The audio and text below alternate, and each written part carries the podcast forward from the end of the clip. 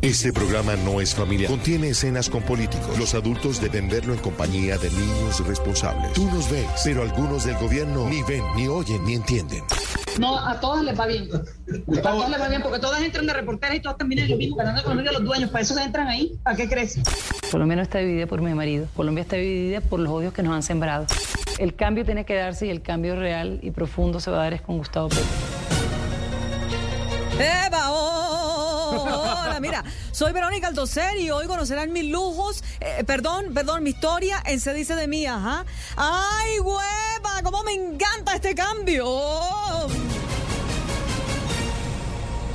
Sí, señores, la querida por muchos y criticada por otros. Verónica Altocer viene hoy a Se Dice de mí a contarnos sobre su maquillaje, su vestuario, su fotógrafo y hasta de su mejor amiga.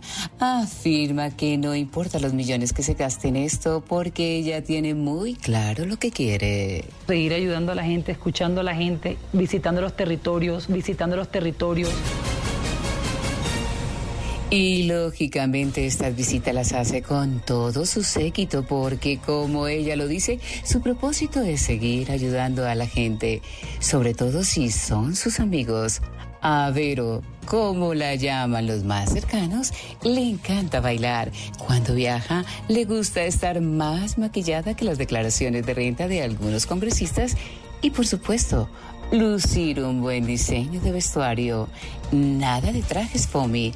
Habla de su intimidad sin tapujos y nos cuenta si su esposo es precoz o no. Mi marido jamás ha pensado durar más de cuatro años. Por lo menos a mí jamás me lo ha contado. Ni entre sábanas ni fuera de sábanas. Sí, sí, sí. Esta mujer que le importa poco lo que los demás digan, sigue disfrutando de una vida que no tuvo de pequeña.